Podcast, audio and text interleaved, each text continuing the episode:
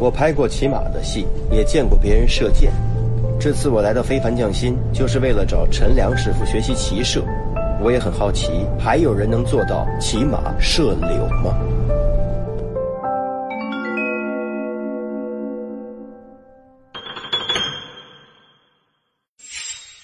十八般武艺，弓箭为首。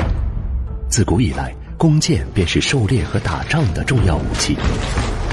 在中国古代历史上，流传着不少为人熟知的传说：成吉思汗弯弓射大雕，黄忠一箭开二十，楚国养由基能在百步之外射中柳树上的树枝。这些神射手的技艺被人们争相称道，誉为无法超越的高度。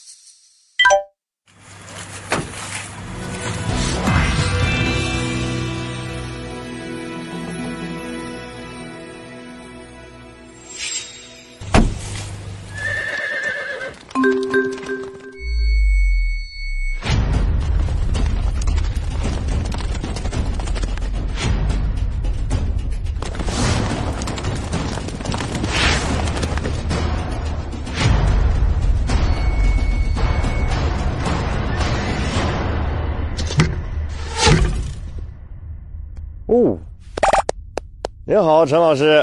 您好，您好。嘿嘿，您好。陈良，中国传统骑射第一人，以骑马射箭的神速与精准著称。他驰骋在马背上，一点五秒射发一箭，速度超越了国际水准。他能控制箭的行径，以正打正着的传统骑射方法瞄准，这在国内几乎没人能做到。这二十年来，他不断试错探索，将复兴古代传统骑射文化作为己任。如今虽不再有金戈铁马、杀声震天，但陈良依然骑马跨弓，来去如风，箭出如电。我刚才看到您过去时候一箭就射中了，靶心起码很难啊，感觉。长期练的结果。您练这个练了多少年？这个练了有十多年了。我从前听说过吧，一个一个骑马射箭的活儿叫射柳。您能完成这个吗？嗯，就是射柳这个项目呢，是咱们整个中国传统骑射里边的，算是最难的一个项目。我一直在尝试着说。能把这个项目复原。在传统的骑射活动中，以射柳难度最大。这是在辽金时代民间极为流行的骑射活动。射手需在奔驰的马匹上射中插在地上的柳枝。从辽代起，中国就有了射柳的记载。但到清朝中期，这项活动就已消失，现只能从古籍上考究。我的心愿是看见您复原射柳。射柳这个项目呢，从来没能完整的把它复原过。嗯，另外呢，因为古人的时候他是用角弓嘛，骑射用的角弓和一般的步射用的角弓不太一样。第一是说，呃，弓轻力劲，就是弓的重量要轻，然后力量要要足。嗯，第二个呢，就是弓身相对要短小一些。就是现在我用的这个弓啊，嗯，它是现代工艺、现代材料，就是我能完成，我觉得也是个缺憾。我觉得我可以试试帮您求助一下国力叔，我我试试看，问问他有没有可能为您找到一张传统的角弓。谢谢谢谢，我得试试跟国力老师联系一下。喂，哎，一哎位你好，郭宇老师，我现在已经跟陈良老师在一起了。陈良老师答应教我骑马射箭，只不过这个射柳呢，它有一个前提条件，它需要呃复原一张当年的古人用的角弓，这个事儿需要拜托您了。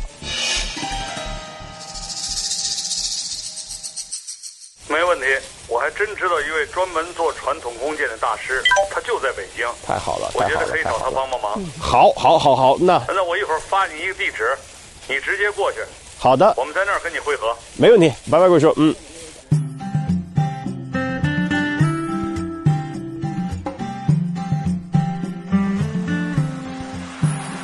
这是他们的车了吧？一伟，分手。这来挺快的，还是？哎，我跟你说，你别瞧这地方不起眼儿啊，藏龙卧虎。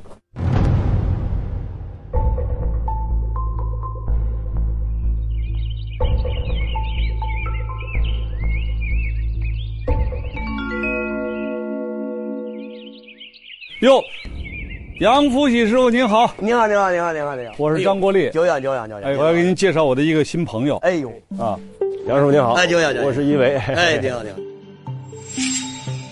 杨福喜是巨源号弓箭的第十代传人，也是中国唯一一位在坚持古法制作传统弓箭的人。三百年前，巨源号弓箭以其精准的力道、细腻精致的画活而成为皇家御用弓箭。那么我们巨源号的做这弓箭呢，完全是按照我们这个组织，其中呢，我们要用到二十几种原材料，两百多道工序，三百多天。几代人口口相传的手艺，在杨福喜那里就是他做弓箭的规矩。这是呃，这个是我们家的一个老弓，哟，这写着字儿呢，你瞧瞧，我能看看这字儿写的是什么吗？呃，文武文武义和，身躯卦相扶桑，鸟害受福。哦，鸟一看这弓就啊害怕，这兽兽一看就趴那儿了。对对对对，是那意思。我们拿起来行吗？拿起来哈。哎呦呵，漂亮哎！啊这我们叫画的是就是按八宝，按八宝就是八仙人使的法器。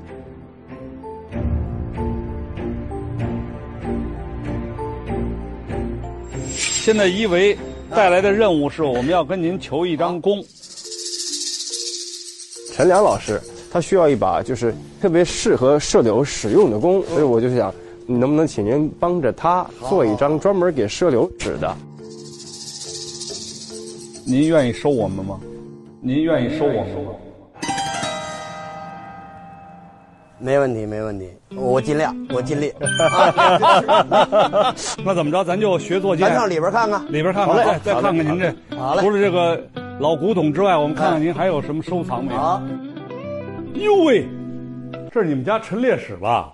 就弓箭铺，连陈列带干活都有。哦。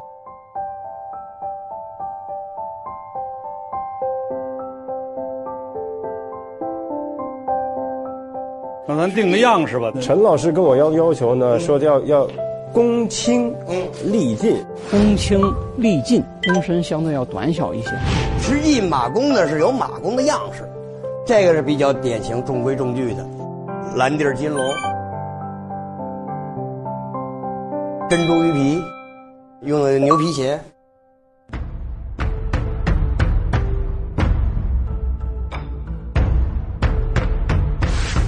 射手在马背上使用的弓箭被称为马弓，因为骑马射箭的特殊要求，马弓不仅需要选材精良、开弓有力，更需要弓体轻巧而强劲，箭羽轻柔，这样才能剑出如电，一剑制敌。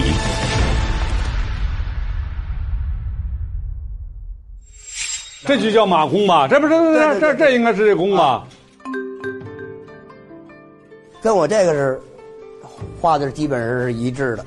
我们行话呢叫画皮十三朵，实际叫十三太保。咱们说公卿力弓尽，啊，对，这就这就比你你掂掂这个分量，跟刚才那个你比比，是这个轻多了。对，这个拉力也小，轻重啊，这呃，官家用的比较多的啊，就是十三太保，那咱们就定了十三太保了，就骑射的行吗，杨老师？可以可以，没问题啊，没问题啊。箭有要求没有？你光剑弓不行啊，它还得有箭呢。它哎，骑射对，它都有箭的。其实它应该是什么样的箭头？这两种都是射柳用的，无羽横素箭啊，就是这个。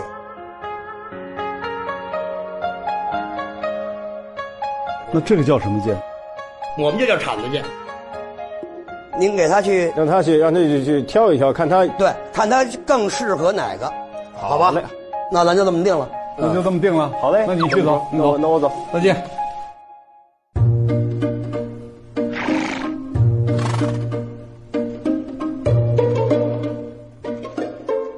老师，我回来了。我从杨老师那儿拿了两支箭回来。好，嘿嘿。一个叫无羽横簇，一个叫这个铲子箭。您一定比我熟。就是陈老师听说您要射柳的时候，他说拿这两把箭回去给陈老师试一试，看看陈老师觉得哪个更合适。这是有记载的啊，宋代和辽代的时候射柳的两种典型的箭。宋代的它这个铲子箭，嗯它是近距离射的。啊，你比如说箭扣，要是合适的话，嗯出去它就是这样平着出去的。OK，二十米是最佳的一个位置。明白。这个呢，就是甭管是哪个角度出去，只要蹭上都会打断。而且它本身本身就已经把定方向了，它就是三三翼嘛。啊，咱们试试。是是是，好嘞，好嘞。那你帮我牵一下马。哎，没问题。好，谢谢谢谢。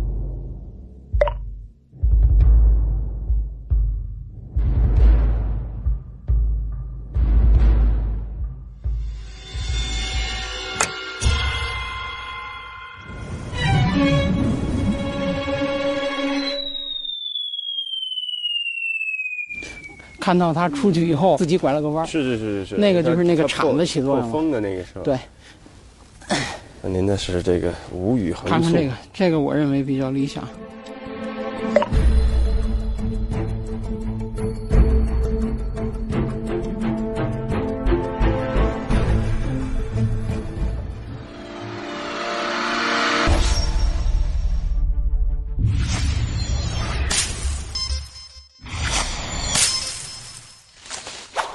漂亮，嗯，厉害，还是这个好使吧嘿？还是这个好使。是是是是是，呵，这其实就是说箭头，咱们就确定说还是那个好使。咱们咱们先从射准开始，好吧？好的好的，这边有几个练习射准的靶子，好你可以到这边来。好嘞，我得跟鬼老师联系一下。